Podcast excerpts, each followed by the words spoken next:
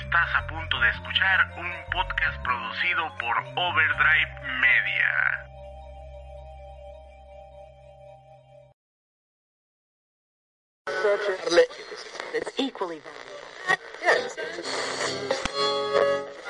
Estás escuchando Justice FM, el podcast donde le hacemos justicia a la música del videojuego.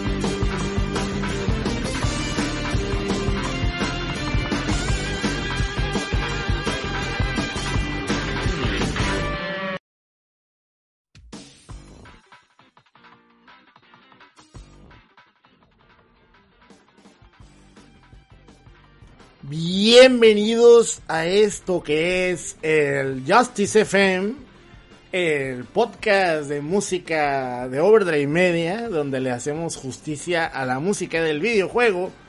Y estamos de regreso con nuevos bríos. Me encanta la palabra bríos, siempre se me ha hecho bien estúpida. Pero estamos de regreso con, con, con Tokio, ¿no? Eh, ya es 2021. Eh, ya pasaron dos semanas desde la última vez que grabamos un Justice FM. O sea que eh, tuvimos ahí un descansito. Se siente como todo un año. Se siente como un, un, un tiempo bastante extenso. Eh, pero ya estamos de regreso y pues con un en otro mes, en un nuevo mes, este, uh -huh. con más esperanza de que este año no la pasemos tan, pues tan mal, aunque ya ayer, ayer pasaron cosas bien curiosas eh, a nivel mundial, ¿verdad? Porque pues eso uh -huh, ya, uh -huh. pues ya estamos tan globalizados que ya se siente como si estuviera aquí el pedo, ¿no? Pero pues ayer tuvimos ahí un, un, unos problemas a nivel Estados Unidos, ¿no? Ahí en la tierra del Alex este, se pusieron medio medio locochones los Pokémones del Trump. Entonces, este pues a ver, a ver qué pasa, ¿no? Pero pues bueno, eso, eso tiene que ver con la música del videojuego. Pero aún así, yo, yo la verdad es que tengo esperanzas eh, por, por 2021. A ver qué nos depara, ¿verdad? Este, como, como pueden escuchar, se encuentra aquí conmigo el señor Alejandro Rodríguez. ¿Cómo estás, Alex? Pues muy feliz, muy contento porque regresamos con el Justice FM. El, pero el, ¿qué? el podcast que le hace honor al uh, a la música del a la música del videojuego. Así, así, es, es, así es. Y regresamos con muchas ganas. Sí, y, porque... y, aquí, y aquí si hablamos de música de videojuego no andamos con jaladas, ¿no? Es sí, no nos vamos a los fierros. Sí, ni, ni a los fierros, ni a decir que Hitoshi Sakamoto no es conocido en ningún No es lado. nadie. Pero a ver, les encanta, les encanta, mamá. Pero, ¿qué más, qué más? Y pues bueno, aquí tampoco nos venimos a inventar infancias, ¿verdad? Exacto. Lo que jugamos, lo jugamos. Lo que escuchamos, lo escuchamos. Exactamente, exactamente. Y bueno, eh, pues muchas gracias a todos los que pues siguen aquí, ¿no? En 2021, uh -huh. que nos siguen escuchando. A la gente que nos apoya en Patreon, muchas gracias. Eh, si ustedes quieren apoyarnos en Patreon, es en www.patreon.com diagonal overdrive media. Y desde un dólar al mes, pues pueden donar para que sigamos haciendo estos proyectos, ¿no? Lo que es el Justice FM, el Limit Break, el Retrocast, eh, ya no me acuerdo si el Drifters, que, que pues ha estado saliendo eh, más seguido, ¿no? Últimamente. Y pues diferentes proyectos que tenemos aquí en Hora de Media, ¿no? El Salticas también ya está por regresar. Eh, parece uh -huh. que ahora sí el, el, próximo martes va a haber Salticas.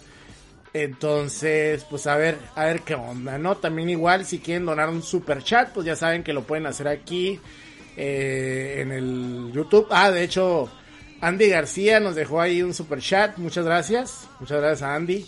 Eh, dice, feliz noche, Gongo. Toma mis centavos para comprar un chicle. Muchísimas gracias. Muchísimas gracias.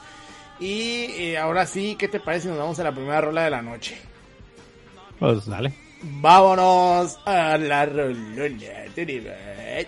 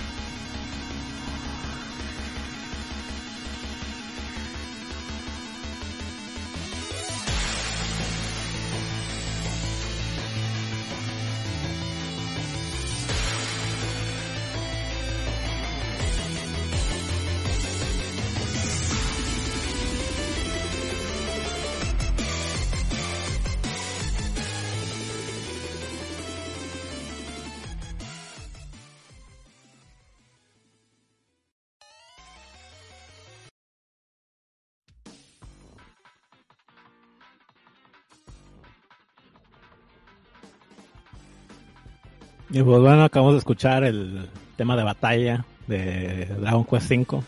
Ah, no, perdón, el tema de batalla del, de las subhistorias del, del, del, del Yakuza 7. Que pues es este. Un homenaje, un homage al tema de batalla de Drago, de Dracua, Dracua 5. Que pues va muy de acuerdo, ¿no? Con, eh, con lo que es este. El Yakuza 7. Sobre todo en la parte de las submisiones, que pues todo, casi todas musicaliza- musicalizaciones en retro. mm, Cuando estás haciendo esas mini historias. Y pues para no cambiar tanto el detalle, pues también el tema de batalla, que normalmente este, te enfrentas a un mini jefe, pues te empieza a sonar, ¿no? Esta rolita. Y pues como el Ichiban, pues es un fricón de Dragon Quest, pues es lo que le suena en su mente, supuestamente. Ahora, este... El soundtrack en sí, este... En Wikipedia dice que eh, entre muchos, este... eh, compositores, pues tenemos a Hidero- Hidero- Hidenori Shoji, Jun Fukuda y alguien que se llama Kiyo. Pero pues todos son miembros de la de la H band de Sega, ¿no? Que son como la, los sucesores espirituales de la, del Sega Sound Team. Sí. John Fukuda creo que ha hecho son hasta para Sonic ha hecho. Si, si no tengo ahí perdido. Ha hecho, Sí, sí, ha hecho sí. rolas. Es un equipo muy variado, ¿no? Que es básicamente vienen trabajando como desde el 2004, más o menos. Y pues han- ante todo pues se han dedicado más, más que nada a hacer este de los Yakuza. De los- Sí. del soundtrack, básicamente. Tanto las, las rolas que son de karaoke como las rolas de juego, pues todo, ¿no? Más o menos. Ahí, y los arreglillos. Pues básicamente son también miembros del equipo del, del, del chino naranja de... Chino Yakuza. Naranja Shan. Ujú. Yakuza Mafaka. Y los hijos Ese, de este... ese güey es eh, una persona con mucho talento, fíjate, este ha hecho muchos videojuegos a nivel. Sega.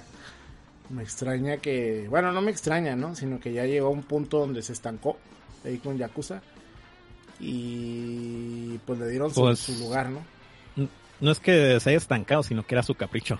Ahí este, pueden ver este la, la entrevista que le hizo este Archipel en su canal de YouTube. Y pues él menciona que pues estaba montado en su burro para hacer este Yakuza. Que más que nada pues este pues él fue el alumno de, de este De Suzuki. de Yu Suzuki. Trae toda la escuelita de Shenmue y dijo, ah, pues vamos a hacer Shenmue pero un poquito más bajo de, huevos, no tan, no Sí, tan más- ambicioso. Más, más barato, ¿no? Ujú. No, súper barato, porque recicla un chingo de cosas a lo largo de la saga. Es bien chistoso ver que desde el Yakuza 1 hasta ahorita, hasta el 7, que, que pues, a nosotros nos salió el- a finales del año pasado, uh, hace tanto tiempo, que pues siguen usa- reusando animaciones de los personajes.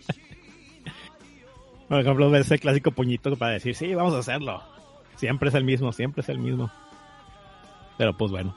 El juego en sí, pues ya cambió la fórmula un poquito. Ya es este por turnos del estilo RPG. Porque el, personaje Ichiban pues es un fricón de, de Dragon Quest. Y así se lo imagina en su cabecita, ¿no? Está medio loquito. Y pues tiene sentido. Porque este fue para darle más protagonismo, ¿no? Por el- porque él también hace el, el- el- el papel de... Bueno, bueno, no, sí todavía lo hace. El papel de Majima. Pero de eso vamos a hablar un poco más adelante. A ti, Bongo, ¿qué te pareció Yakuza 7? Para mí, eh, probablemente sea el mejor juego que salió el año pasado, si no fuera por Cold Steel 4. Este, yo creo que sería el número uno, o sea, sí, sin pedos. Y un juego que yo invito a la gente que jueguen, aunque no conozcan la serie Yakuza. Es que, es que ese miedo de, es- ese extraño miedo que existe alrededor de no conocer personajes de otra serie o, o de la misma serie pero que hayan salido en juegos anteriores. Yo creo que no debería existir, güey. O sea, en este caso no. no, y, y aunque... O sea, por ejemplo, si tú agarras un Yakuza de los anteriores, que todos tratan sobre Kiryu, y juegas el 3, que es el peor, ¿no? Bueno, por ahí dicen que es el peor. Eh, No, el 1 es el peor. Bueno, yo- es que yo jugué el Kiwami, ¿no? Pero te digo, pero dicen que, que de los, o sea, ya actualizado dicen que el peor es el 3, o sea, el, men- el más desabrido. Dicen. Yo no lo sé, ju- yo no he jugado el 3. No, Porque lo jugué un que empieza ratito. muy lento. Empieza Sí. muy lento el 3. Este, yo me acuerdo que el 3 lo, lo espectacular que tenía era que era de Play 3, ¿no? Entonces era HD y ya era como que, ah, ya era diferente, ¿no? Pero bueno, eh, si agarras el 3, pues tampoco es como que haya tanto pedo, pues, o sea, igual es la historia de Kiryu, igual lo que va a pasar, lo importante va a pasar en ese, en ese juego, pues. A pesar de lo que haya pasado anteriormente, lo importante siempre va a pasar en el juego que estás jugando, pues. Eh, No, y aparte siempre han cuidado mucho ese aspecto porque siempre al principio de cada Yakuza te dan este un previamente en Yakuza un dossier. opcional ujú, por si lo quieres ver, por si no- precisamente por si llegas a esa parte y no sabes qué pedo, ahí te dan un super resumen. Exacto, exacto. Siempre puedes ver resúmenes ahí mismo que hacen ellos, como en forma de películas, que también Shenmue lo, lo hizo en su momento. Cuando comprabas Shenmue 2 venía la película de Shenmue 1. Sea, era un DVD donde, te, donde todas las, las animaciones o todas las eh, cinemáticas venían ahí explicadas. Entonces, eso está curioso. No, sí, al final, al final la escuelita de Yu Suzuki, ¿no? Sí, sí, sí, sí. Y, Totalmente. Y otros juegos también lo hacen. Por ejemplo, la serie Trails también lo hace. Los Kiseki, o sea, lo hacen, ¿no? Entonces, eh, se presta, se presta para ese pedo. Pero sí, yo la verdad no les diría que se olviden de si jugaron el de- del 1 al 6 y la chingada. Jueguen el 7, está muy bueno.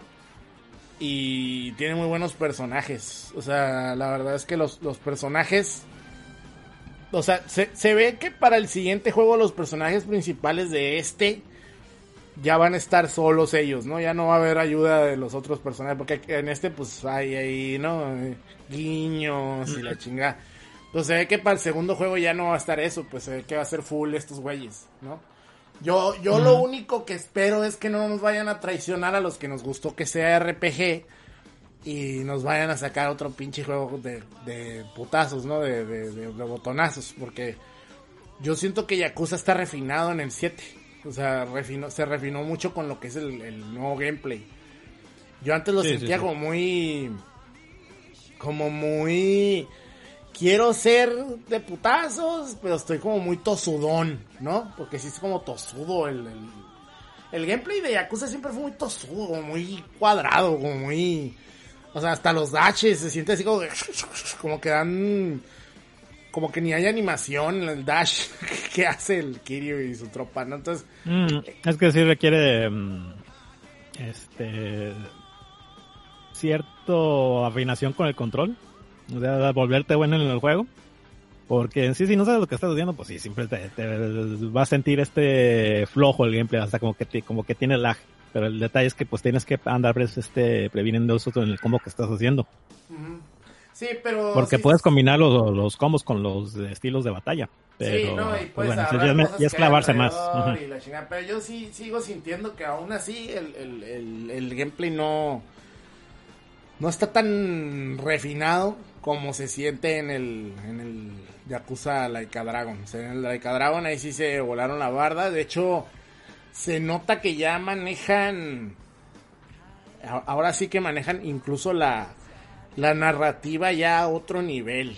O sea, la manera en cómo te cuentan las cosas, en cómo combinan eh, situaciones del gameplay con, con las cinemáticas. O sea, por ejemplo, que, que, que hacen mucho de dejarte en, en suspenso, ¿no? Para que vayas corriendo a cierto lugar a hacer lo que, lo que sigue. Siento yo que está muy bien logrado. O sea, en nosotros Yakuza se cortaba. Que ya lo hacían, ¿eh? que- Que ya lo hacían. yo lo Este, sentía de como hecho, que se cortaba mucho, fíjate. O sea, yo sentía como que te hecho- cortaban la viada. De hecho, precisamente desde el 3 se empezó a hacer eso. Obviamente, pues como ya pasaron los años, pues ya fueron mejorando la fórmula, Sí, ¿no? mejorando. Y, y se siente, o sea, se siente que Yakuza le cadraron, la neta es un, es, es, es una mejora en todos los sentidos y, vale mucho la pena. Ya, ya hicimos ahí una reseña en el Limit Break Podcast. Pasen a escucharla. Quedó muy bien. Y no, no, pues no podemos decir más que, que, que recomendarlo, ¿no? Es lo, lo- lo Sí, mejor que podemos decir. Pero bueno, ¿qué te parece si pasamos a la siguiente relone?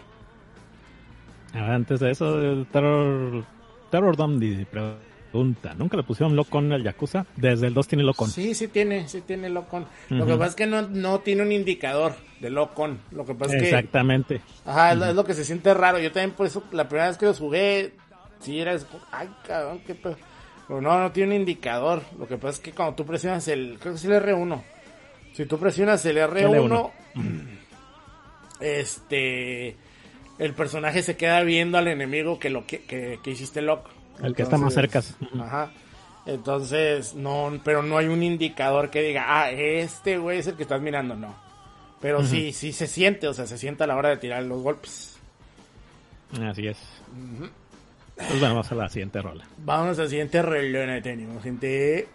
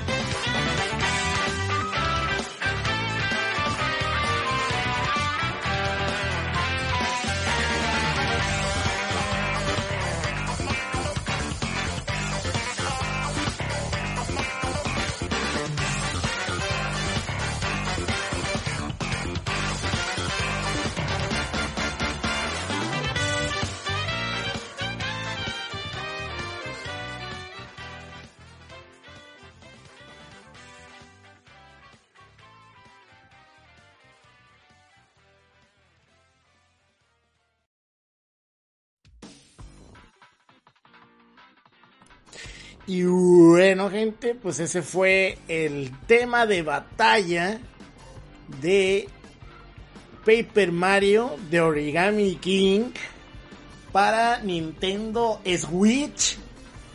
O sea, para el, para el Switch, ¿verdad? un juego que salió el año pasado, ahí en el verano, ¿no? ¿Verdad que salió? No, no es cierto.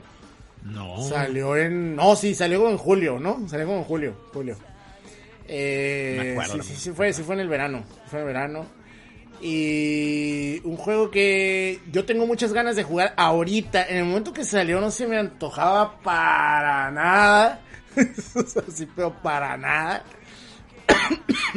y ahorita, hace unos días, eh, salió ahí un, un video de la gente de, de My Life in Gaming. Y el Try, el, el, el Triforce estaba hablando de sus, de sus juegos, el, el, el güerillo cara de meco. Estaba hablando de los juegos que jugó en 2019. Y él, y él es muy fan de Nintendo, ¿no? Él es Nintendero de esos de... de, de- Se le de nota. hueso, ¿no? Sí, se le ve la cara, ¿no? Este, y él es muy fan de Nintendo, pues entonces él menciona que siempre ha mencionado que le tiene mucho cariño a, a Paper, a Super Mario RPG. Y ahí menciona que la serie Paper Mario nunca ha sido como, nunca, nunca ha hecho clic con él porque siempre se ha sentido como muy, él la menciona como hit and miss, ¿no? Aquí la podríamos decir como, como que le falta, eh, como que Se le falta corto. 50 ándale, se queda corto o como que le falta 50 centavos para el peso, ¿no? Así, tal cual, tal cual. Eh, y es que Paper Mario, más que un RPG, porque como que al principio sí empezó siendo Super Mario RPG 2, luego le cambiaron el nombre a Mario Story, ¿no? Como se llama en Japón. Luego le cambiaron, o sea, luego salió el 2, que es el que más ap- aprecia a la gente y fíjate, nunca lo he jugado. El de GameCube ¿Eh? nunca lo he jugado. Puta. No, nunca he jugado el de GameCube. Juegazo, eh, juegazo. y- pero todo el mundo mama a niveles así, güey. Ese juego, güey. ¿Recuerdas el mame que decían de que Super Mario 3 era una obra de teatro? Ajá. Pues ese Paper Mario es eso, es una obra de teatro puesta. Órale, órale. Este, pues sí, sí, o sea, la, la Nadia de, de este, The Axe of the Blood God también siempre trae una mamadera con ese juego. Pero eh, eh, eso no, eso no, no nos trae que ahora, ¿no? Nos trae que dice el Try que él desde que salió el segundo juego y luego empezó a salir lo que fue el Super Paper Mario de Wii, que ya fue como un experimento, ¿no? Ya era como que, ah, vamos a hacerlo ya de acción. Y luego salió esta cosa del 3DS, ¿no? Que del de las stickers, que mucha gente dicen que está todo desbalanceado y que ves que llegas con un jefe y no lo puedes matar porque no trae las stickers que necesitas y que es un mugrero, según dicen, ¿no? Mm. Y, y el último que dicen que fue el de Wii U, el Color Splash, pues a mucha gente tampoco le gustó. Pero dice el try que probó de Origami King y todo eso cambió muy cabrón, muy cabrón. Entonces pone una parte donde sale esta rola que les acabo de poner, que es el tema de batalla. Y no manches, me recordó Super Mario RPG porque tiene la misma tonada. Tiene el. Tiene el.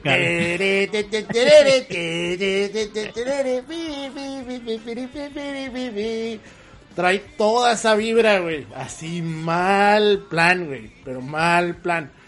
Y pues me lo vendió. Me lo vendió y, y pues estaba viendo cómo funciona el juego.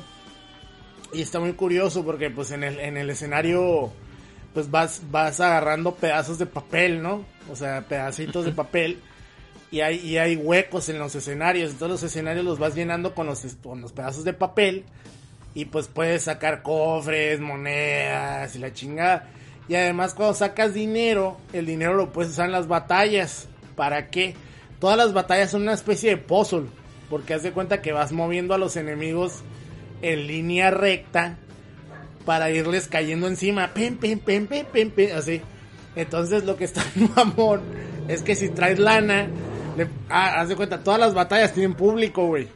Entonces, si traes buena lana, le puedes pagar al público, güey, para que te ayuden a hacer desmadre, güey. Eh, pues eso es parecido al, al, al 12, al, a Thousand Year Door. Ah, pues a lo mejor Algo, de- algo así, viene, algo así parecido pasa también. Entonces dije, no, no mames, necesito ese pinche juego, güey. Lo necesito, güey. Entonces Sí. Dije, ¿sabes qué? Voy a poner la rola en el, en el Justice y a ver, a ver cuándo puedo jugar el. A ver si próximamente me lo compro. Yo creo que sí. Ya que caiga la segunda parte de la Inaga. Y, y, ta- y también tienes que jugar ese de GameCube, güey. Ese, ese lo voy a jugar. De hecho, ahorita traigo el proyecto de, de jugar todos los, los Mario RP, digo, los, este, los Paper, Paper Mario. Mario. Sí, para tener ahí un badaje de, de conocimiento. Además sirven para el retrocast, ¿no? O sea, Sí. entonces, de, de- ma- mato dos pájaros de un tiro. Este, pero sí, sí me llama mucho. Es que ese, ese juego, el Thousand Year Door, siempre lo quise. Siempre. Y nunca, cuando lo encontraba no traía dinero. ¿Sabes dónde siempre lo topaba? En la Target. En el Target. Iba a Target y ya es Y que era bien común. Tenía súper, súper, este... Hay un deal con Nintendo bien cabrón antes. No sé si todo, yo creo que todavía, ¿no? Pero antes ibas a Target y era Nintendolandia. O sea, tenían ahí cosas bien chidas, Y siempre lo miraba ahí y nunca traía dinero. Era bien común el paper, eh, ese Paper Mario, güey. Y ahorita ya es caro de cojones, tío. Sí, Eh, en, la tiend- en la tiendilla esa que fui hace unas semanas, güey, lo vendían en 110 dólares. Y, y lloró. su madre. Bueno, esta rola, eh, bueno, todo el soundtrack fue compuesto principalmente por el señor Yoshito Sekigawa, que Yoshito Sekigawa eh, pues ha estado haciendo música para estos cabrones de este, Intelligent Systems, desde cosas como Fire Emblem, eh, Ujú. Advance Wars 2, eh, también hizo música para eh, The Thousand Year Door, ¿no? No, sí, The Thousand Year Door para GameCube. Sí, sí, sí. The Sacred Stones, Path of Radiance, The Fire Emblem. Ha hecho mucho Fire Emblem y mucho Advance Wars. Entonces, pues sí. Este, pero la verdad es que se nota, en esta rola se nota mucho que su, su inspiración fue Super Mario RPG, ¿no? O sea, se nota demasiado que la, la rola trae toda la vibra, ¿no? Entonces, está muy chido el soundtrack, está muy alegre, como todo lo que hacen estos güeyes de, de Mario. Entonces, Muy tropical. muy tropical, ¿no? Entonces vale la pena. Y pues vámonos a la siguiente rolona. Vámonos.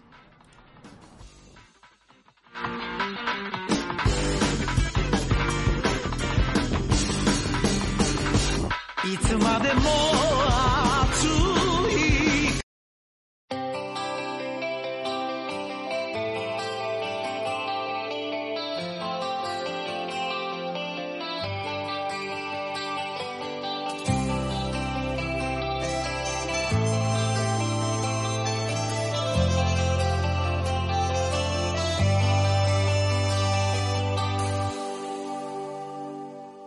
し俺が世界中を好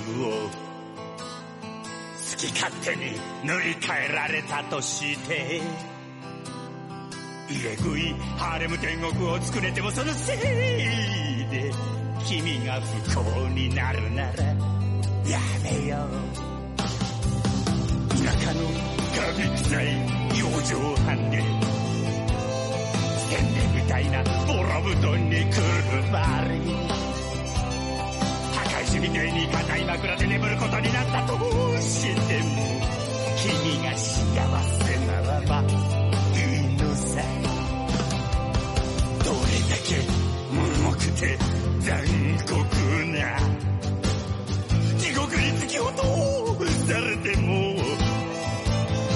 君が悲しむよりは千倍万倍マシやで幸せならいいのさ構わねえさ。苦しみを憎しみをどんと食い。幸せなら幸せなら幸せならいいさ。だからねその涙拭きなよ。幸せならいいのさ。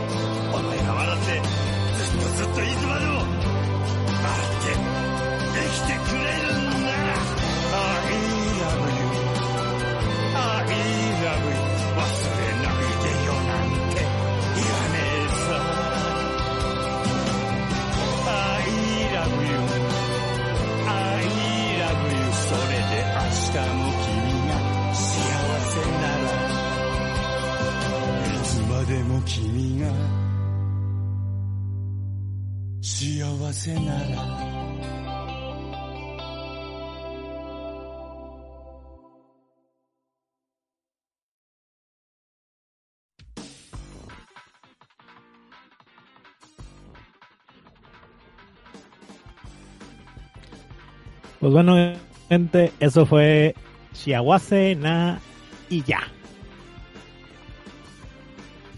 O mejor traducido, As long as you're happy, mientras seas feliz. Eso es una rola que, si mal no recuerdo, aunque estoy seguro que había aparecido desde cero, este, sale como una rola cantable del karaoke. Y aparte en el Kiwami 2 te la ponen en los créditos, en los, en los del, este de la de la Majima Saga que, que, le ponen ahí, que pues es este, como cierra su ciclo, ¿no? De, que tiene con esta muchacha Makoto. Y pues este, aparte del gritadero y tanta mamá que dice el Majima, la canción en sí es bien triste, güey. Es básicamente el Majima, pues, este, renunciando a todo, ¿no? Pues para que esta morra sea feliz. Y pues ahí, ahí, ahí lo pone muy en la canción, si, si, si puede leer la, la traducción. Este, pues sí, es, así como la, la, rola con la que se despide esta muchacha, ¿no? De que básicamente fue el amor de su vida, aparte de, de Kiryu. Porque está bien raro con Kiryu. Neta, está bien raro con Kiryu. Eh, pero bueno, eso es, Majima, eso es Majima, siendo Majima, ya, ya lo escucharon ahí, diciendo mamada y media, pero pues siempre consentido, ¿no? Pues si jugaron al Yakuza cero pues saben que pues todo lo que pasó, pues hizo que se, el- se le botara la, ca- la canica, bien cabrón. Sí. Y Ah, pues quedó, Está locochón. quedó, quedó muy locochón. Pero pues por eso nos gusta Majima, ¿no? Por eso no, no por nada este, ha sido el personaje más, popular hasta el momento. Aunque Ichiban, pues ah, ya, ya, ya le está haciendo pelea, ¿no? Sí, pero Ichiban es muy distinto. Va a estar medio cabrón para que llene ese hueco. O sea, Ujú. Ichiban no tiene un Majima tampoco. O sea, le falta un Majima y yo imagino que a lo mejor se lo van a poner en el siguiente juego.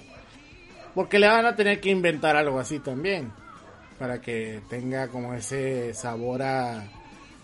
Pues a, a algo tan random como este personaje, ¿no? Que este personaje es demasiado random, pues. O sea, es Pues demasiado. el, el chino que le pusieron también está medio loquito, ¿eh?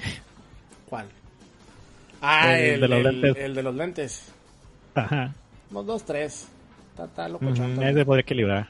Aunque, fíjate que los compañeros del, del Ichiban, el que me cae mejor es, Mam, es Namba, güey. Anno. Sí, Na- Namba. Quién sabe si siga saliendo Namba. Es lo que me preocupa, güey, porque se basaron en ese cabrón. Sí. Sí, sí, sí, sí, sí. Sí está complicado que siga saliendo. Es muy probable que. Pues sí puede ser, sal- seguir saliendo, ¿no? Pero por lo general agarran un. un- un- Históricamente, los Sale personajes uno, de ¿no? Yakuza que Uno se por- basan por en alguien, nomás salen en, en un juego un máximo. juego. Ajá. Ajá, entonces. Pero pues también yo imagino que lo metieron por algo, o sea. A lo mejor sí quedaron con él por. Ya de por. Un contrato de extenso, un ¿no? contrato de, ah, vamos a hacerlo hasta que ya no dé más, ¿no? Este. No, ojalá. Tampoco sabemos de qué se va a tratar el siguiente, pero yo creo que Namba es un personaje muy importante como para que lo dropeen de un juego, de un juego para el otro. Y pues tiene todo, todo su arco, güey. Sí. Completo, el Namba. Entonces. Pero pues, sí. Grandes zapatos por llenar este, con ese personaje de Majima. Creo que ha sido de las mejores creaciones que ha tenido ese juego. sí. Pues ya Yaga, como le quieran decir. Sí, yo, yo creo que el, personaje empezó siendo medio X. O sea, en el primer juego es como que. ah. Pero ya después se pone muy cool, ¿no? O sea, tan así que tuvieron que re- retconear todo, pues. Sea, retconearon Sí, todo para que, que- tuviera un lugar el güey. Fue hasta el Yakuza 4, güey. Eh, me gusta a mí decirle el Yakuza Stardust Crusaders. Ajá. Pues donde le dan su arco, ahí con su con su Kohai, el este, el Taiga. Que Taiga también es un gran personaje, güey, no es que lo han desaprovechado un chingo. Tiene un background muy, muy, muy genial. Pero bueno. Vamos a la siguiente rola. Vámonos a la siguiente rolona de Tony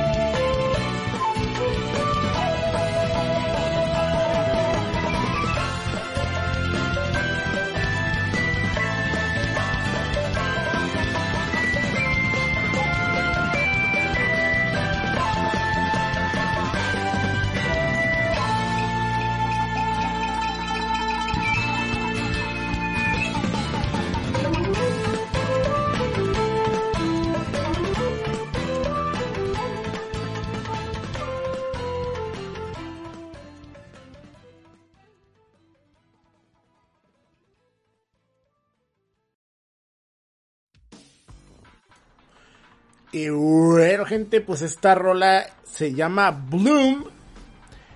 Bloom. Ay, güey, se me olvida. Espérame.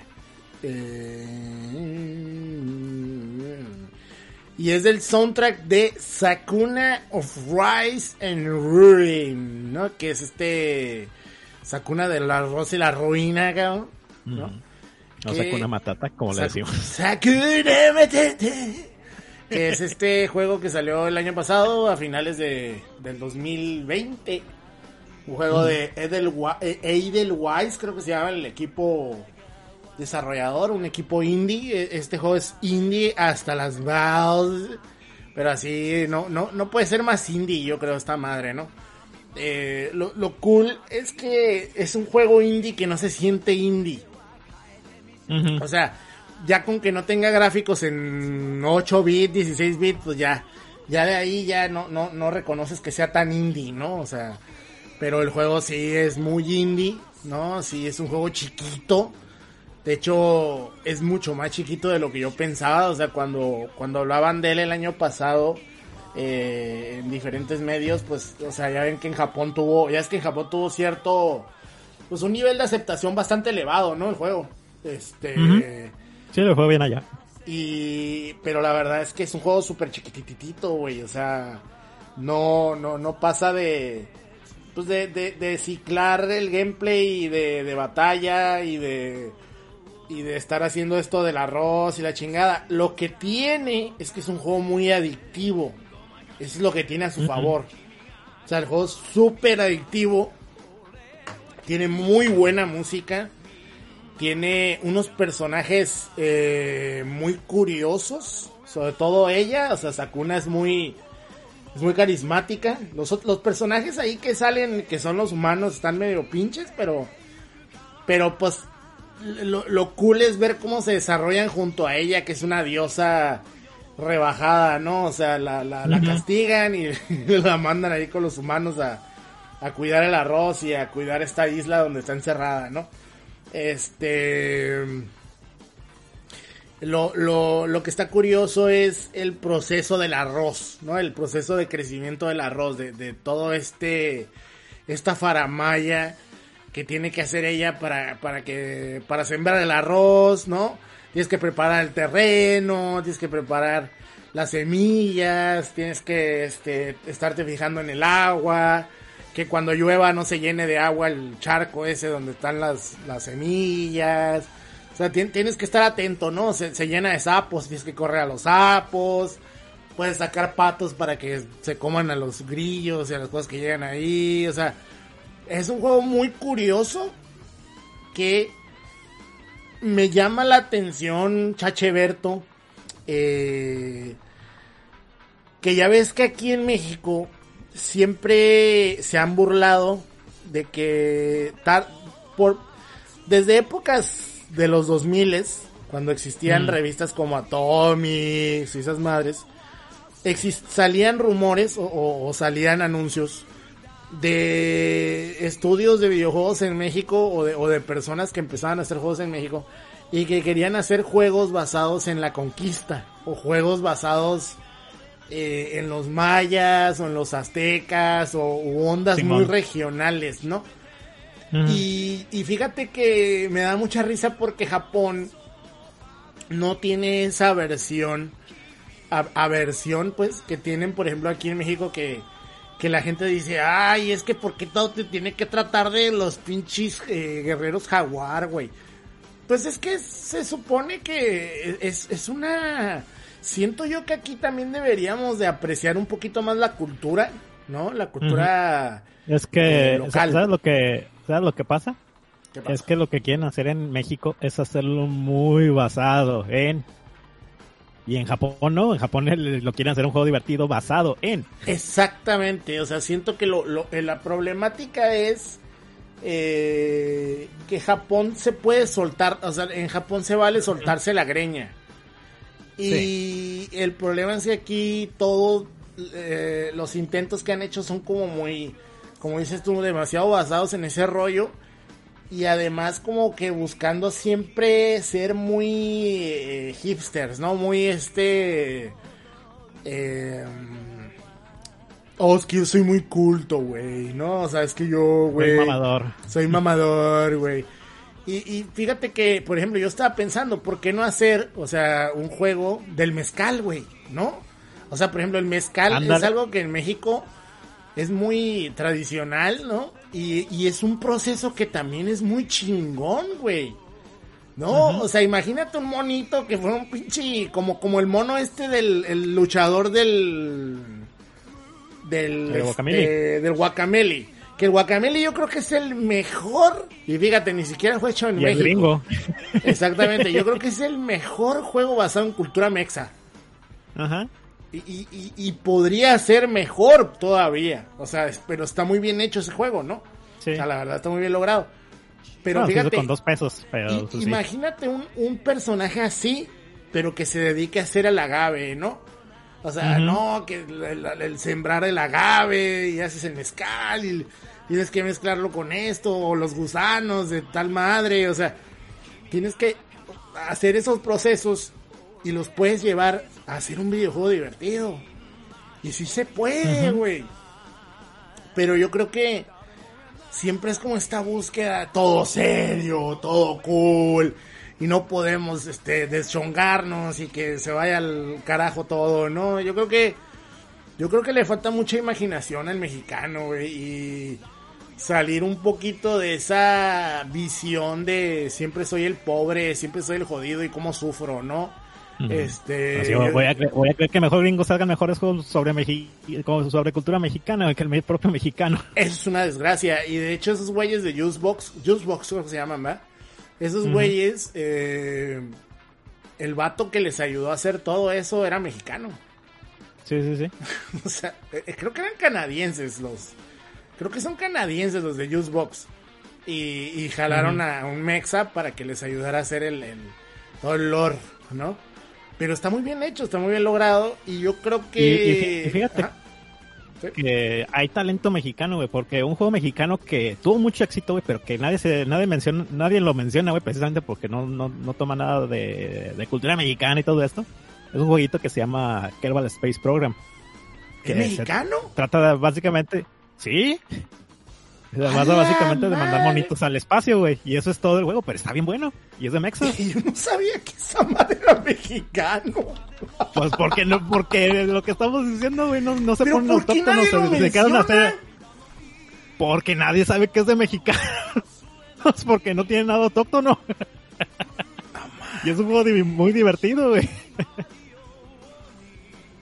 Ah, está, está raro, güey. Está, está locochón, güey. Sí, sí, sí. Ah, sí, ya estoy viendo aquí, güey. El, el compositor Edu Castillo, artista Rafael González.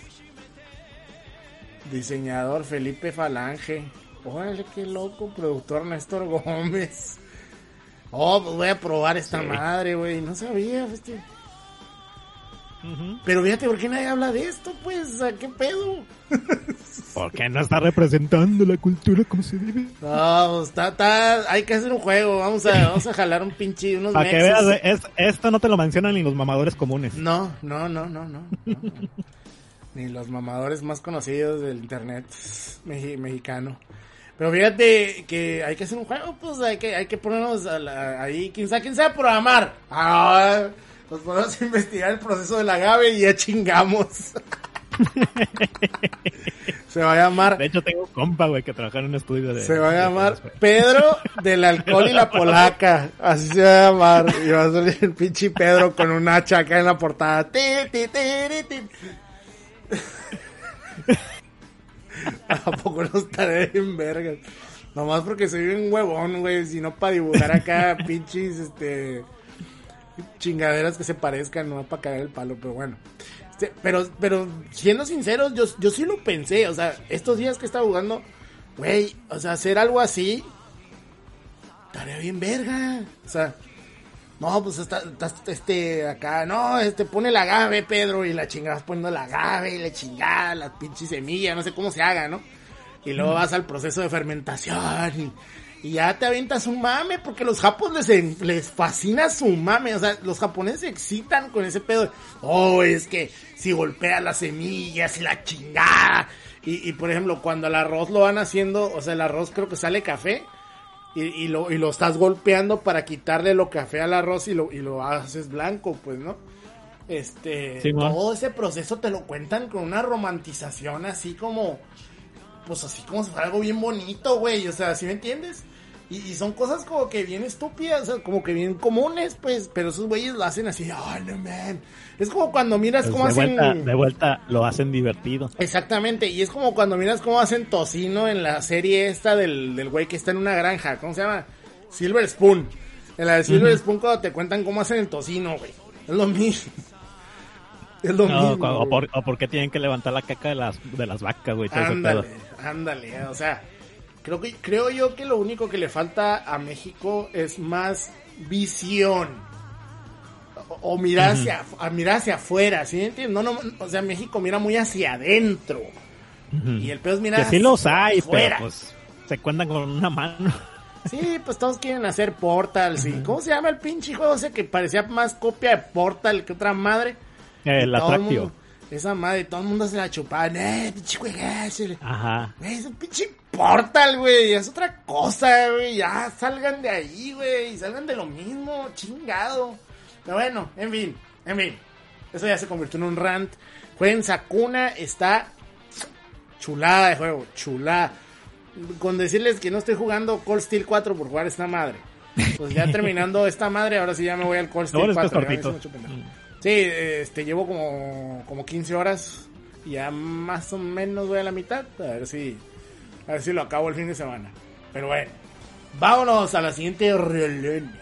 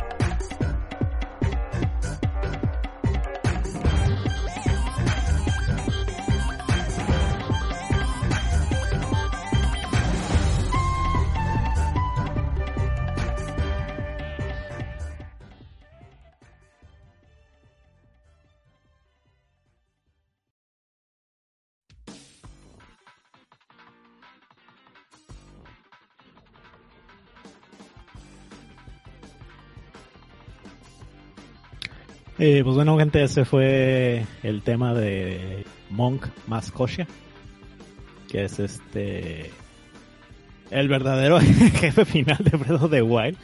Ese cabrón está bien pasado de verga. Este, pues, es básicamente el, el jefe del, del DLC de la balada de los campeones. Que de por sí, para ent- entrar a ese DLC, este, pues primero tienes que llevar a las cuatro bestias, ¿no? Que son del juego. Luego, después de ahí, te habla este monje. No, no, pendida, te, habla Zelda. Que, que vuelves a la, a la cámara de resurrección. Y ahí te, te pone un challenge, güey. Te da un arma especial donde tienes que ir a matar a los enemigos. Que los puedes matar con, con esa arma, los puedes matar de un golpe, pero ustedes te puedes matar de un golpe. Entonces ahí está el primer reto.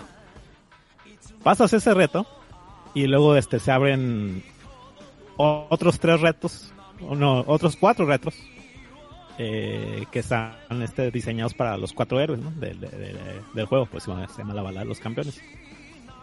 Donde pues ya llegas con el güey, y, ahí te, te explicando, ¿no? Este, la, leyenda acá de, de los campeones y cada uno con su rolita, que pues, eh, conociendo acá, pues es una rolita clásica, ¿no? De, de Zelda.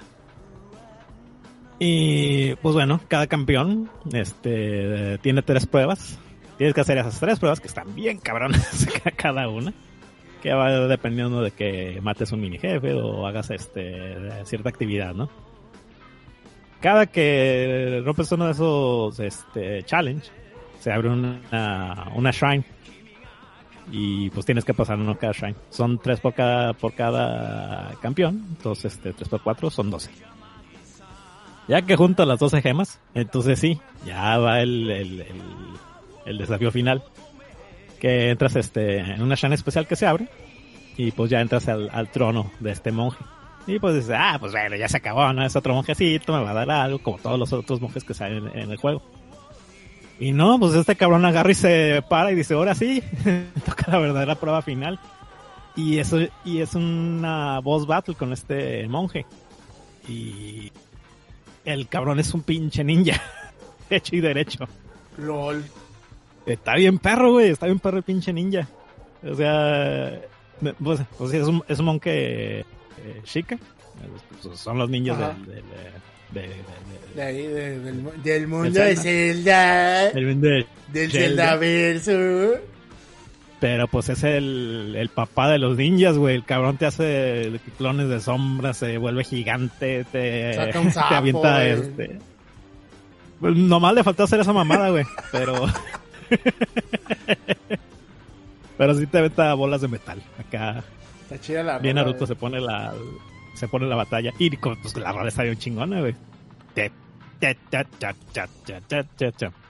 Ya, ¿por qué, ¿por puse esta rola? Pues porque eh, actualmente estoy jugando este Breath de vuelta, de vuelta, O por quinta vez, pero esta vez sí estoy decidido a sacarle todo, absolutamente todo. Todas las armaduras, todos los secretos, todas las armas, todo. Ujú. Está que cabrón, eh. Sí, está, está bien cabrón. De hecho, este, eh, una, una de las funciones que le agregaron este, en los parches eh, eh, con el DLC es de que si pones el contador, ah, viene una opción donde te pones el mapa y te va mostrando este por dónde has estado viajando y dónde te has muerto y todo eso. Entonces pues puse un recuento de, de, de dónde voy. Y no, pues se llenó todo el mapa, de rayas, güey. Y todavía me falta un chingo. o sea, está este reto que todavía no lo acabo porque el pinche monje me partió la madre. Tengo que admitirlo. Está en cabrón.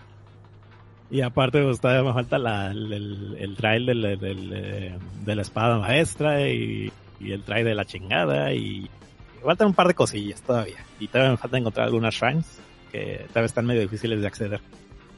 Pero pues sí, eh, Breath of the Wild, gran juego, mucho contenido, mucho, mucho contenido, sobre todo si, si le ponen el, el DLC, yo creo que le agrego otras, fácil, otras 40 horas al juego.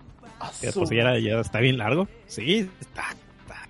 Te digo, todo esto del DLC de la bala de los campeones está larguísimo. Pero muy, muy entretenido. Y me estoy divirtiendo como enano. Eso sí. O sea, no. Ajá, no se siente pesado. Y pues aparte también te, te tiran lore, ¿no? De, de cada uno de los campeones.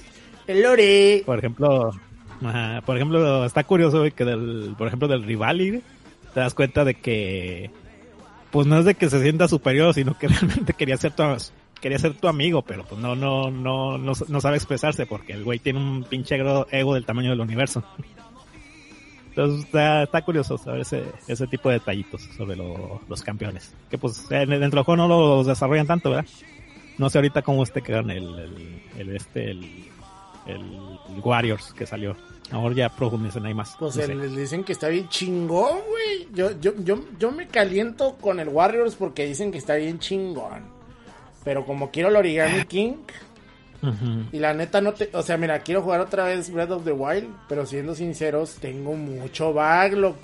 Entonces como que volver a Sí, un juego que ya yo. terminé no tiene sentido. O sea, no le estoy... O sea, también nomás es por caliente, pues necesito terminar varias cosas, pues... Pero bueno. No, pero mira, si la vas a volver a jugar, juégalo ya con el DLC. El DLC No, y primero quiero chido. jugar el otro. Para, El- para que haya una Ajá. sensación de que, de que, de continuidad. De continuidad. Ya, ya, ya, ya. Pues siguiente, sí. Pues está, si también estaba claro, pues nos encanta el de Breath Wild. Sí. Muy buen juego. Y vamos a la siguiente rola. Vámonos a la siguiente relora porque te faltan varias.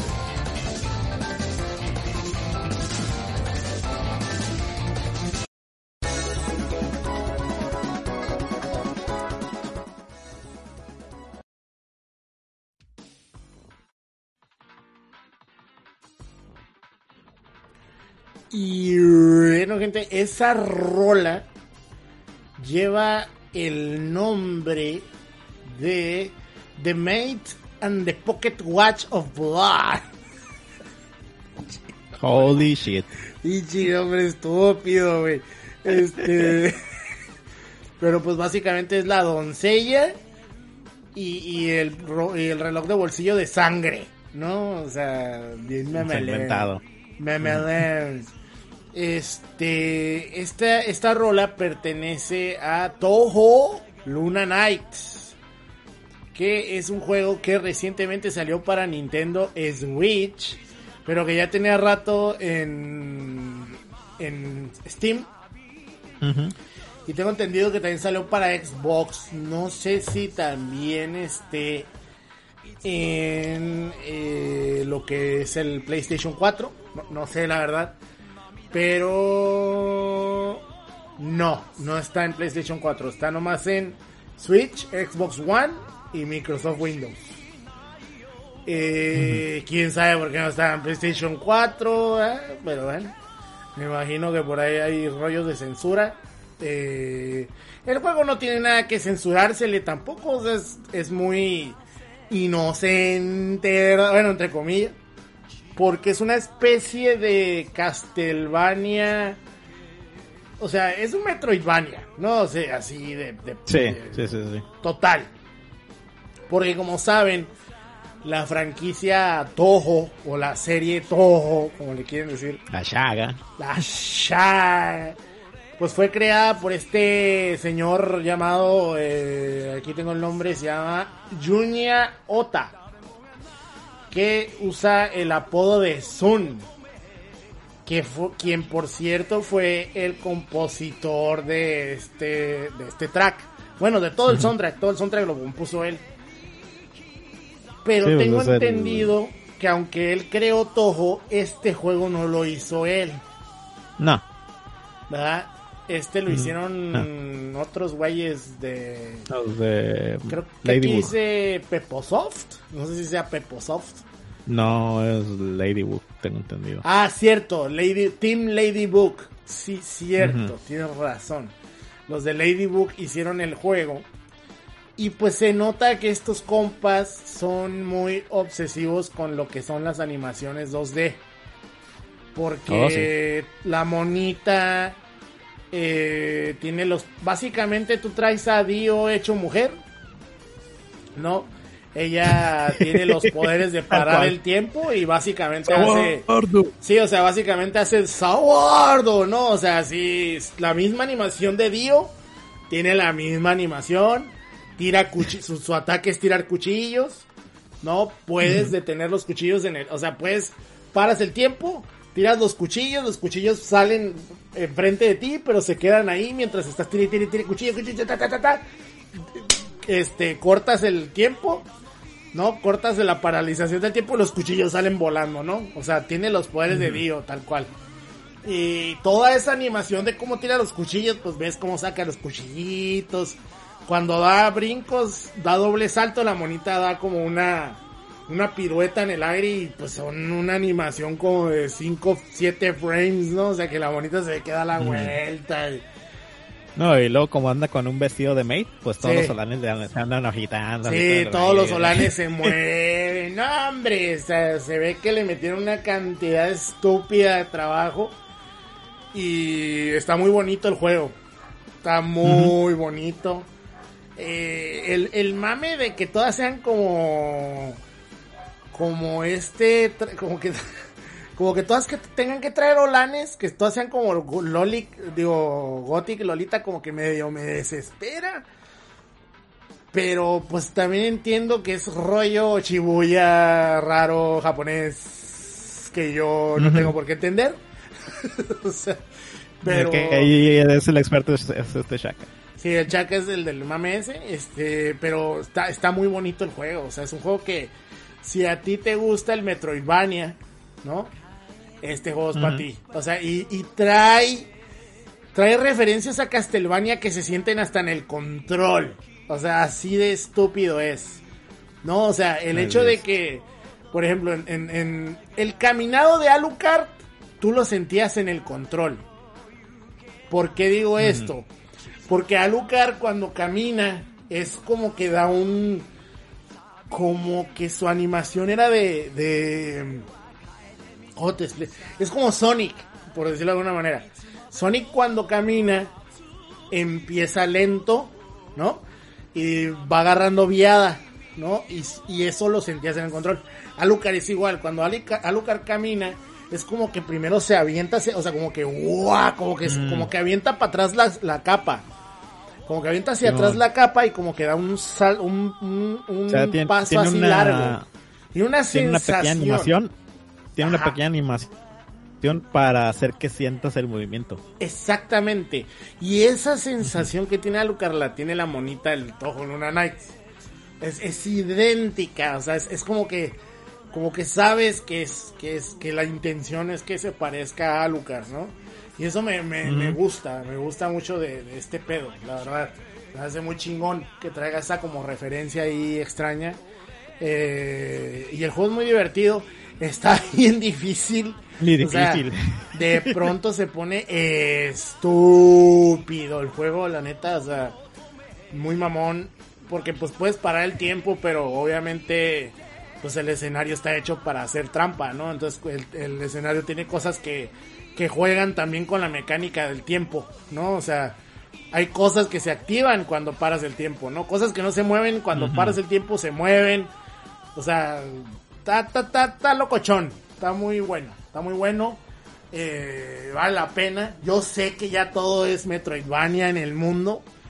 Pero estos de esos que sí vale la pena jugar. Mucho. Sí. Y sobre todo que no, no, no trae mame Souls. Porque también a mí me desespera que todo quiera ser Souls en la vida, ¿no? Todo es Souls por aquí, Souls por allá, Souls por abajo, Souls por arriba. Aquí no. O sea, aquí es Metroidvania, Metroidvania. Te matan, cargas archivo, vas para atrás. ¿No? Y tus cosas tú las traes y los ítems que te gastaste no te los gastaste. O sea, te mataron, vas para atrás.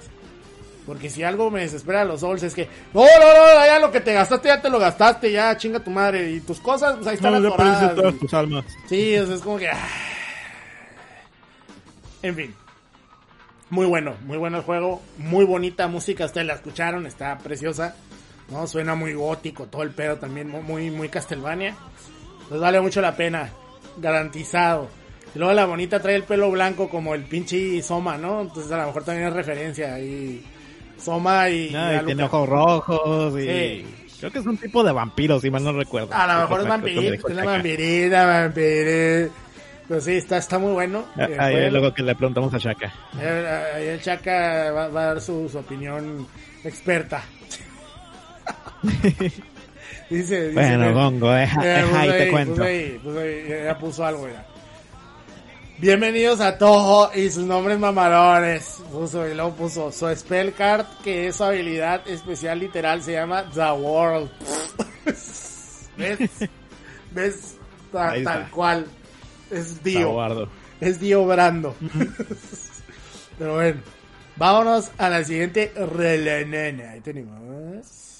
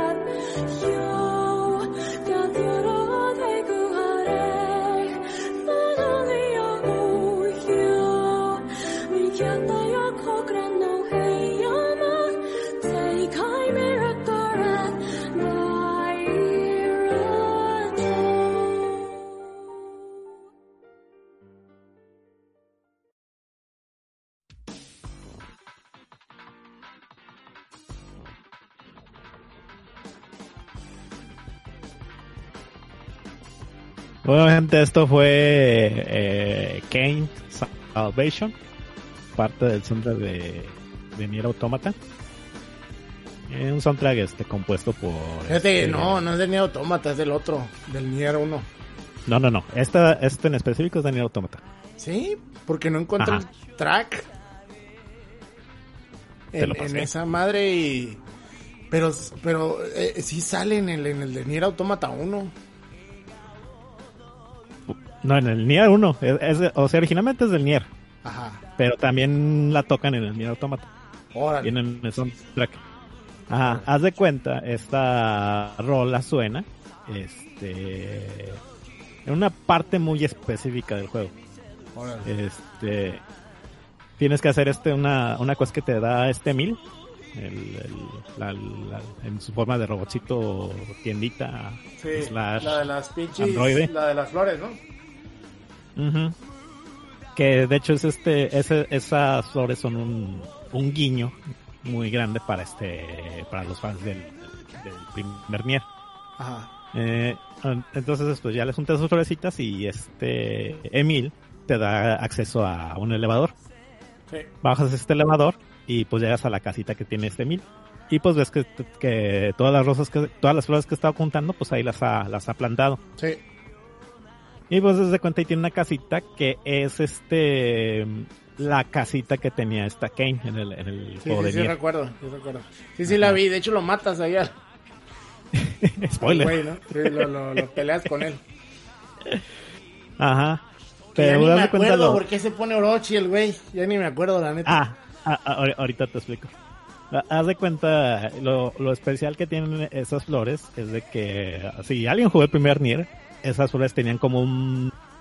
Primero, primero que nada, tenían como un 10% de que te saliera la semilla y luego como un 5% de que la flor este creciera, tal Sí, cual. que es el, es el trofeo más difícil de obtener del primer Nier. Ajá. Porque son las pues flores que la morrilla agarraba, ¿no? La hija del Nier. Simón. Y pues Emil tiene un putero de flores en su casita. Entonces pues te das cuenta de cuánto tiempo ha pasado eh, entre, eh, entre el primer Nier y el Nier Automata. Entonces pues ya llegas ahí este, con Emil y Emil te platica qué pasó. Más o menos, porque realmente no se acuerda ya. No, ya no se acuerda, güey.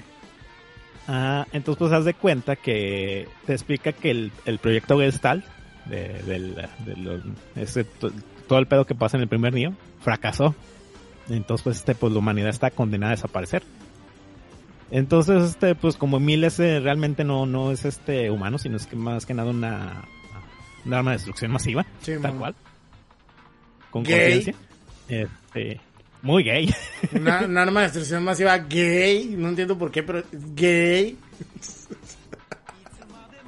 es que no es importante el que sea gay, lo importante es que sea Pero lo deja claro, masiva. es gay.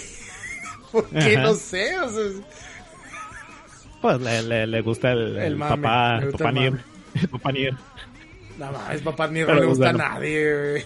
Está muy feo, güey. Pues le gustaba a la Kane y al, y al Emil. Pero bueno, este fetiches eróticos en los juegos de Yokotaro pues están para tirar para arriba. Eh, ya es cosa de análisis. Pero este Emil te platica, ¿no? Pues como, como él es inmortal, básicamente, pues básicamente vio la extinción de la raza humana. Él, él la vivió y pues con ello este vio este pues el día, ¿no? En que murieron sus amigos. Está, está Kane y, y, el papá Nier. o el joven Nier si jugaron el, el- la versión japonesa. Y pues se quedó solo, le tocó ver este como todo el planeta se iba a la monda. Y te cuenta que cuando llegaron los, los, los extraterrestres, este, pues empezaron a, a destruir la Tierra. Y pues él fue, este, pues como era un arma de destrucción masiva, decidió este, pues usarse, ¿no? Para proteger este la Tierra que sus amigos habían esforzado tanto para salvar. Pero el pedo es de que pues se hizo tantos clones de él mismo que cada vez que hacía un clon iba perdiendo las memorias. Entonces pues se, se llegó a hacer tantos duplicados de él que pues ya al último ya casi no recordaba nada. O sea, sabía que estaba buscando las flores por, por algo, pero no sabía por qué. Y hasta el final, ya cuando se pone Orochi y, y, este y lo matas, pues se acuerda de, de que pues es, de- es la, la florecita, ¿no? Que, se, que sale al final del juego, del primer Nier, que Yo lo que Kane. nunca voy a entender es por qué si el verdadero final del primer Nier es que todo se destruya y todo se vaya a la verga. O sea, que, que nunca existió. O sea, se supone que eh, fue un pedo de vamos a resetear todo. ¿Por qué existe Nier Automata y por qué todo es tan caótico? Es que como que no, enten- no entendí yo ahí que, que, que se Sí, perdió. es que el, el, el asunto con el primer Nier es de que no lograron detener este la enfermedad que había que pues por eso estaba en en el proyecto Gestalt que el proyecto Gestalt pues era la última opción no para salvar a la raza humana que era básicamente meterse una tipo Matrix o sea separar el cuerpo físico del alma Ajá. básicamente eh, en lo que encontraron una cura. Pero pues la cura nunca salió y pues el proyecto fracasó. Entonces pues este a Emil le tocó ver pues este cómo moría no este Papanier y, y, y Kane. Hasta quedarse solo completamente solo porque pues, toda la humanidad perece. Y, y, pues, este ahora sí que en los últimos momentos de la humanidad pues los últimos que quedaron pues este hicieron un registro no de, de todo lo que es la cultura todo lo que es este eh, códigos genéticos y fue lo que estaba en la luna, por eso decían que los últimos los últimos humanos estaban en la luna. Tú te has de acordar con, lo- con los, estos, los androides que son Ujú. este Turbina, Yes y pues todos los demás, ¿no? Lo malo es que pues este pasaron tantos milenios que pues este a todo el mundo se le olvidó su misión original, que era básicamente poder este restaurar este la humanidad y pues no lo lograron. Nomás este se continuaron con esta guerra que fue entre los androides y, los robots.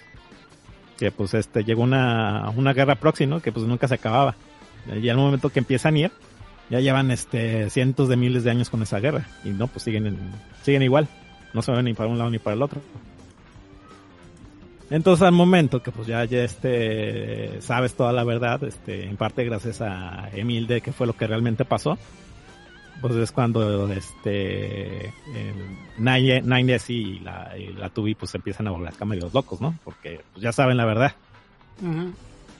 Y entonces es básicamente lo que pasa en Automata, en Nier Automata y, y, y Nier original, lo que conecta los dos juegos. Ya los temas de, de transhumanismo y de, y de que los robots tienen sentimiento, pues ya, ya es, ya es mame aparte, ¿no? De, de, de Yoko Taro. que es el juego más importante que he jugado en mi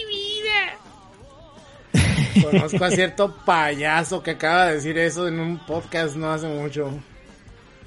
Pues ya ves que también este, de- ¿cómo, cómo se llama? Persona 5 es el que Cuando juegue Persona 5 yo creo que va a ser el juego más importante de su existencia. Así va a salir con una mamá. Ay, es que Sí, yo no nunca he dudes. jugado Persona, pero es el juego más importante que juega en mi existencia. Me hizo pensar sobre mis valores. No lo dudo. No Fíjate lo dudo que ni yo soy ferviente creyente, creo fervientemente, mi estimado Alejandro González Iñárritu. Yo sé que mucha gente no va a estar de acuerdo conmigo, eh, pero me vale 3 kilos de camote. Pero yo soy creyente muy cabrón de que Nier sin la música no sería nada. Pero así Mm, Estoy, muy total- eh, estoy totalmente de acuerdo. cabrón, pero La tan música es cabrón. muy, muy importante. E- e- Es el, es el caso Chrono Trigger, güey. Es hecho, exactamente el mismo caso que Chrono Trigger. Fíjate, fíjate que eh, la música es tan importante en, en- en los juegos de Yokotaro, en general, que primero componen la música antes de hacer el juego. Ah, pues ahí está. Ahí está. Ajá. Ahí está. Y, y él lo ha dicho en entrevistas, no es algo que me estoy inventando. Ahí busquen, una entrevista donde Yokotaro sale como una, como un, un moped de calcetín. Ah, está en vergas. Esa entrevista está en vergas. Sí, vos sí la vi. Este. Eh, o sea. De lo mismo le pasa a Chrono Trigger. O sea, Chrono Trigger es superado por su música. O sea. Chrono Trigger sin esa música no sería lo que es. Sin esa rola de. de, de, cuando estás en, el, en la rola del, del, corredor del tiempo, güey, la de. Cuando estás en el año 12.000, güey, ¿no? ¿No? Y que está la bruja, la vieja loca, ¿no? Y la hermana del magus y todo ese pedo. Sin esa rola no tendrías esa sensación tan cabrona de que estás ahí, o sea, no, no, cuando estás ahí sientes, sientes algo, ah, sientes así, La magia, cabrón, güey, sí, la o sea, está muy cabrón, está muy fuerte esa rola. Esa rola, no creo que haya una sola persona que haya jugado Chrono Trigger que no le haya tocado el alma a esa rola, güey. Pues los que dicen que mamón, jugaron, no, y nunca, nunca llegaron ahí. Exactamente, eso ya inventaron infancias muy cabrón, ¿no? Pero esa, esa rola, güey, te toca el alma, güey, no hay manera, güey, de que no Sí, sí, sí. digas a la verga. Y con Nier Automata o Nier, cualquiera de los dos, porque los dos son el mismo ejemplo, es lo mismo, son gameplays genéricos, historia pedorra, güey. Que sí, que tiene esos momentos, que está bonita, que sí, que a lo mejor el vato le mete ahí su filosofía y lo que tú quieres. Sí, sí. mira, eh, mira, por ejemplo, este, momen- este momento donde ves este la, la casita de Kane, Sí. está bien llegador, güey, porque está sonando la música de Kane. Exactamente, porque está la rolilla. Aparte tienes Ajá, o sea, esta remembranza de, de la morra que sufrió un putero, ¿no? Porque sí sufrió un putero y, y ya es que son los outsiders y los tienen afuera del pueblo, ¿no? Que es un pretexto para no cargarlos dentro del pueblo, pero funciona, ¿no? Sea, Oígate, pinche yocotadas de la güey, para hacer Sí. un pinche juego Sí. con dos pesos. Sí, no, pinche juego pedorro. O sea, Nier, o sea, para la gente que crea que Nier es la obra máxima, Nier es un pinche juego de cavia. Y cavia es uno de Es los. popó. Era popó, más Es mejor una dicho. zurrada, o sea, ya luego descubrí que, o sea, hace poco descubrí gracias a mi novia la Rombi que, que Sonic 06 es por culpa de Cavia en gran parte, o sea, ya cuando descubres eso es como de que, güey, pues ahora todo tiene sentido, güey, o sea,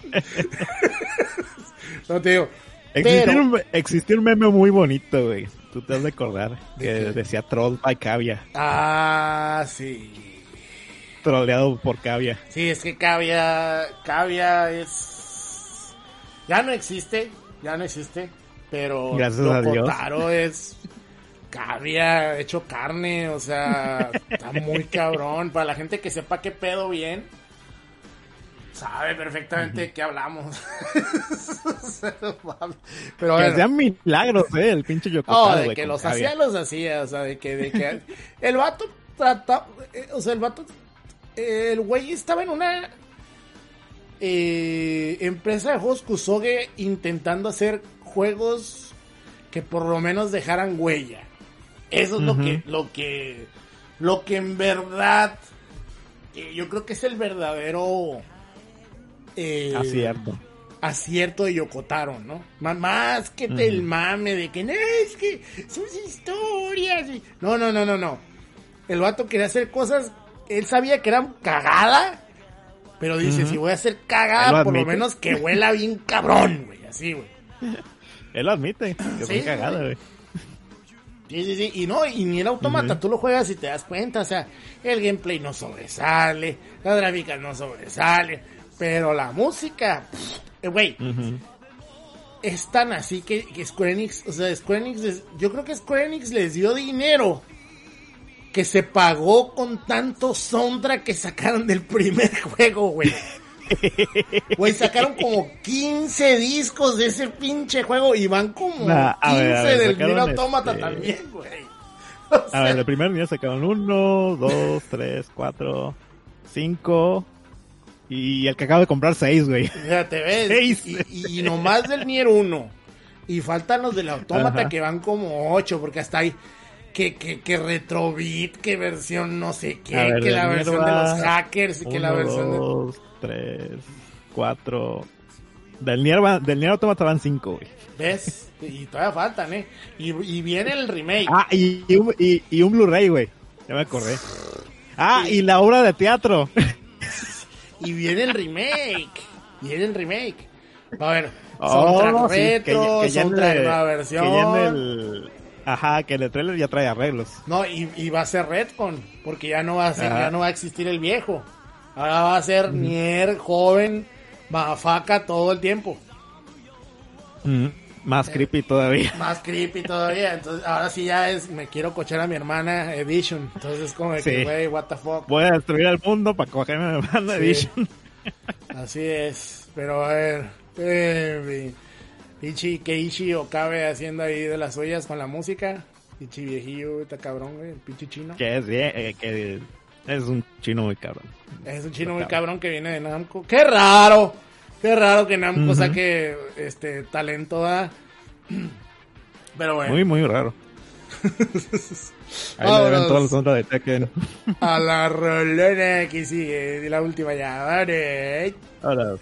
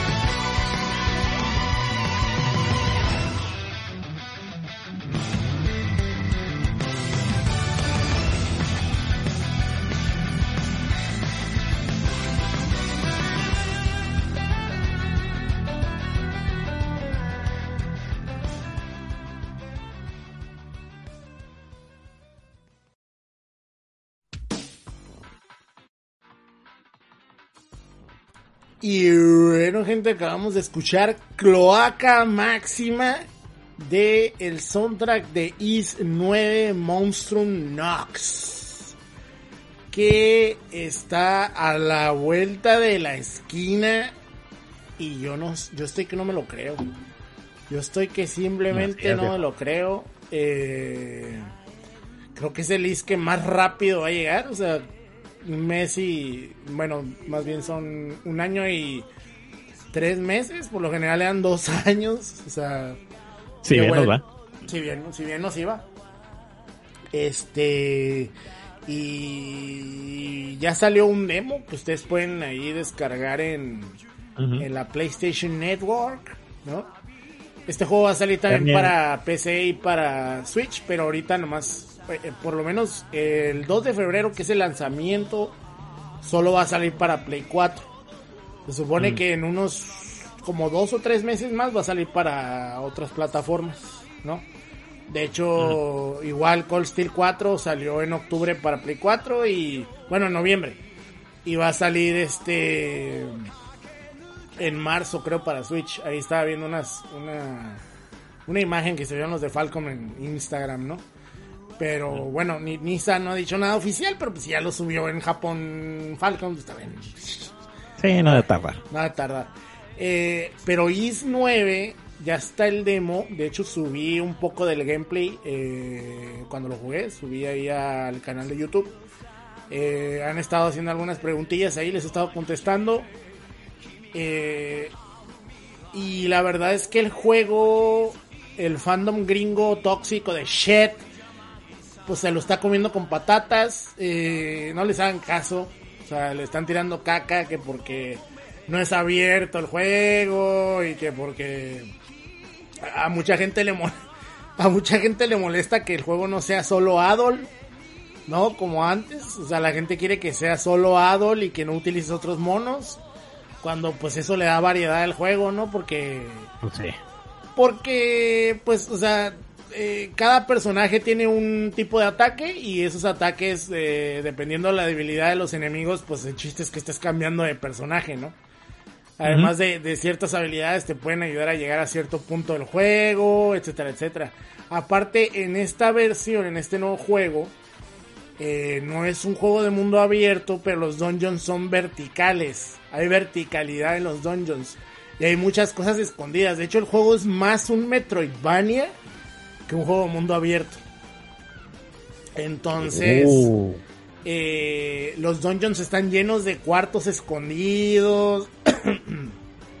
Por ejemplo, Adol tiene una habilidad que haz de cuenta que ciertas eh, ¿cómo podríamos llamarlos? Pues ciertos elementos en los escenarios están marcados con rojo y cuando tiras, eh, creo que es el R2, el Adol avienta la garra y se jala. Entonces puede estar brincando entre los la- la- las, los pedazos esos de, de- de- pues no sé de que sean como de- con las que puedes interactuar. chingaderas en las que puedes interactuar, exactamente. Entonces te puedes estar jalando, ¿no? Brincando y la madre. Y aparte, Adol tiene la, la habilidad de caminar en las paredes. Entonces ahora Ah, cabrón, corres hacia la ¿qué pared. pedo? ¿Cómo? ¿Ya es un ninja? ¿Qué pedo? No, lo, bueno, spoiler, spoilers, spoilers. eh, Adol es un monstruo en este juego. Haz de cuenta Oh. que, bueno, esto lo sé de la versión japonesa porque no, no, no lo, no lo miré en japonés, ¿no? No, no, no sé ni siquiera qué pedo, pero lo que sí sé es que Adol llega a esta nueva ciudad, que es como una especie de Francia, ¿no? Victoriana. Y, y le disparan con un arma especial, con un arma mágica. Entonces, en esa ciudad, que es como una onda tipo Jekyll and Mr. Hyde, algo así. eh, Bolón desde el siglo XVII. Ajá, ajá, ajá, por ahí va. Eh, hay gente que tiene habilidad de transformarse en monstruos, pero son vistos como, pues como basura, ¿no? O como sea- la gente que nadie quiere, pues. Ajá, como de onda clase. O sea que el pinche Adolf, si no naufraga, lo convierte en monstruo. siempre le va de la verga. Aquí, bueno, aquí creo que no, aquí no es un naufrago. Este, pero sí. Pero, pues, lo tras- convierte en monstruo. lo transforman en monstruo por error y pues le disparan pues con esa arma y ahora se transforma en este monstruo que es como una especie de lobo raro, ¿no? Y pues Adol ahora tiene habilidades felinas, bueno, no sé cómo llamar, caninas, no sé. Entonces puede, puede pegar a las paredes, güey. Y pues el juego vas hecho la mocha, güey. O sea, vas corriendo como loco, te subes a las paredes, puedes ir corriendo y ya nada te detiene, ¿no? Entonces, por eso te digo lo de ver- la verticalidad. Porque ahora la idea es que te estés subiendo a las paredes para ver qué hay ahí arriba, güey. Y estar agarrando los cofres, buscando los, los cuartos escondidos. Eh, también traes unas alas, güey. Con las que planeas tipo Breath of the Wild. O sea, está muy cool, güey. El juego está bien completo. Tipo Ratiel. Tipo Raciel, ándale. Ándale, tipo Raciel. Está bien completo el juego, güey. Está bien chingón. O sea, yo lo que les puedo decir es que está bien chingón. Eh, el demo me encantó, o sea, me, dejó bien caliente, güey. Y día uno, güey, así día...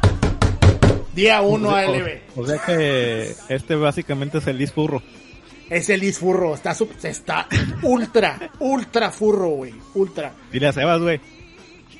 No, Ah, deja, no, deja todo el. Sebas, el pinche, el, el, ahí está, mira, el Nelson, mira, El Braulio pinche- también. El, el Chaca, güey, la Loli Gato, güey. Ya, A lo eh, que-. O sea, y hay una vaca, güey, que está bien buena, que es la mona que está bien Güey. sabrosa, güey. No, sí, güey. Obviamente que es vaca, güey. tiene que Bueno, más bien es una toro, creo que es una toro, pero pues es una vaca, ¿no? O sea, es, es- o sea, un- un- una toro hembra es mujer, ¿no? Digo, es vaca, perdón, o sea... Sí. No hay toros hembra. Pero se ve bien chingón. Dice la biblioteca eterna es el carazo. Dice la noche del monstruo. Se ve bien perrón. ¿Y qué rolones trae? Oh, sí. Oh, sí. Sí, pues Monstrum Nox es la noche de los monstruos. Entonces, pues trae, trae ese mame. Pues trae ese mame bien cabrón. Y la neta se ve bien chido. Se ve bien chingón. Muy recomendable. No se lo pierdan. Ayuden a Falcon. 2 de febrero. Juegazo, tío. Juegazo. Obviamente va a haber reseña en el pinche Limit Break, ¿no? Ah, Pero yo esa madre lo voy a comprar dos veces, güey. O sea, no mames. Lo voy, a- lo voy a comprar contigo, este, físico mamalón. Y lo voy a comprar digital, güey. Para jugarlo día uno, güey. Como buen fan. Chingue su madre la vida. Y lo voy a comprar para el Switch. tam- No, no es cierto, ya mucha madre. Este, pero sí, vale la pena. En fin. Dice el Chaka que es vaca y es granjera. Verga. Qué pedo. en fin. Ya nos vamos, gente. Muchas gracias por haber estado con nosotros. Ah, se me olvidó decir que eh, el soundtrack de Is 9 es compuesto por Yukihiro Jindo, Mitsuo Singa y Natsuno Nakamura. Y los tres ya vienen haciendo eh, rolas para juegos de Falcon desde Trails in the Sky. Pero lo que está bien chistoso es que Mitsuo Singa es la persona más odiada del fandom gringo de Trails. ¿Por qué? No, ¿por qué? No sé. No sé cuál es su pedo, güey. Llegan a niveles tan estúpidos ese fandom, güey. Que dicen, o sea, hay una rola que tiene un sonidillo así como repetitivo, güey. Que la verdad no me acuerdo cómo se llama. Del, del, is- del Hajimari no Kiseki, del, del Kiseki que salió el año pasado. En Japón. Que dicen que suena como si fueran unas... Es, es un violín, pero según ellos suena como si fueran gallinas, güey. No mames, suenan como gallinas, güey. O sea, es como de que, güey, qué pedo. O sea, qué pedo, qué pedo con la, con la gente esa, güey. Y lo odian, güey. Cada que sale un soundtrack de Singa, güey, están tire y tire shit. Pero tire y tire shit. Así, güey. No paran. Está cabrón. Está muy cabrón. Ay, Dios mío. Pero bueno, en fin. Ya nos vamos, gente. Muchas gracias por haber estado con nosotros. Nos escuchamos la próxima semana en otro Justice FM. ¡Vámonos! Hasta luego, gente. Gracias por escuchar.